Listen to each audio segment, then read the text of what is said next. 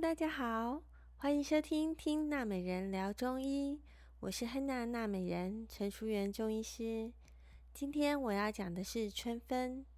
春分是二十四节气中的第四个节气，大约是在每年的三月二十号到三月二十一号之间。春分的分就是对半分的意思，对半分就是分一半，也就是我们现在已经过了春天的一半了。那这个时候在天文学上有很重要的意义，就是太阳刚刚好直射在赤道上。这个意思就是南半球和北半球的昼夜平分。这个意思是说呢，春分在这一天白天和晚上刚刚好对半分，各占十二个小时。在北宋欧阳修有一首词叫做《踏沙行》，里面有写到：“雨霁春光，春分天气，千花百卉争明媚。”所以春分的时候，你一定可以嗅到春天。在春分这个节气里面，百花争艳。像在我 FB 的朋友，都趁着假日去赏花，尤其是樱花、黄花风铃木，或者是木板树开的花，到处都开得非常的灿烂。是的，就是这种万物苏醒的味道，处处闻得到芳香。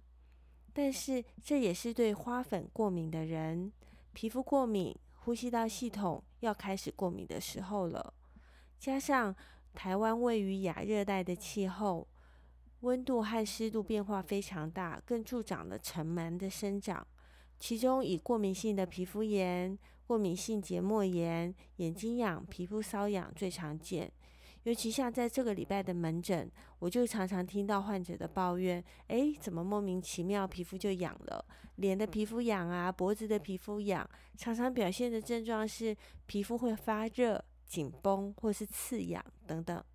特别是在半夜的时候，会痒到睡不着。那在中医的角度，这要怎么解释呢？皮肤夜间瘙痒。是因为半夜我们在睡眠的时候，人体的活动量会减少，那体内的阳气就开始潜藏，患者身体细微的变化会感到比较敏感，所以皮肤痒就会显得特别的明显，严重的时候还会抓到破皮流血而影响睡眠。那为什么皮肤痒也要养肝呢？相信大家都已经有了基础的概念，知道春天在五行中是属木，那肝在五行中也属木。中医的肝有一个功能叫做肝主疏泄，就是肝是调节人体的气机，所以只要人体的气血运行通畅，皮肤瘙痒的状况就比较不会发生。那肝也有藏血的功能，肝藏血。所以，如果你是常常熬夜的人，常常吃油炸啊、辛辣啊、重口味啊、甜食等等会燥热上火的食物，就很容易造成血虚生风的现象。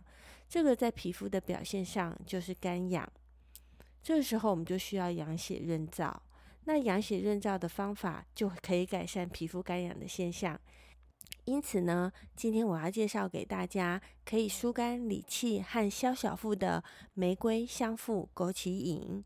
它的材料有玫瑰花五朵、香附子两钱、枸杞子三钱。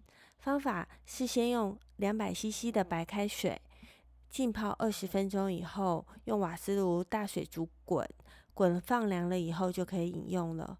那在中医的观点来看，玫瑰性甘性温，气味芳香，可以疏肝解郁，缓和情绪。其中，玫瑰的理气活血的特性，对于痛经也有很好的舒缓作用。那香附呢，是我们中医常常用的药。香附是莎草科的植物，在台湾的路边或是野外农田，常常可以看得到。在中医来说，香附是一味疏理肝气、郁滞的良药。常常因为精神压力太大，造成肝郁气滞，而引起头痛、胃痛或者是痛经，所以我们中医叫它血中气药。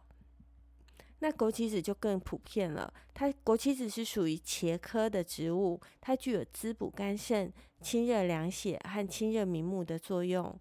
因为这个玫瑰香附枸杞饮啊，它有滑肠的作用，适合热性便秘的体质喝。那如果你已经很容易腹泻拉肚子了，就建议不要喝。玫瑰香附枸杞饮，它并不是每个人都可以喝的哦。那如果有任何的疑虑，请务必请教你的中医师。今天听娜美人聊中医就到这里结束喽，拜拜。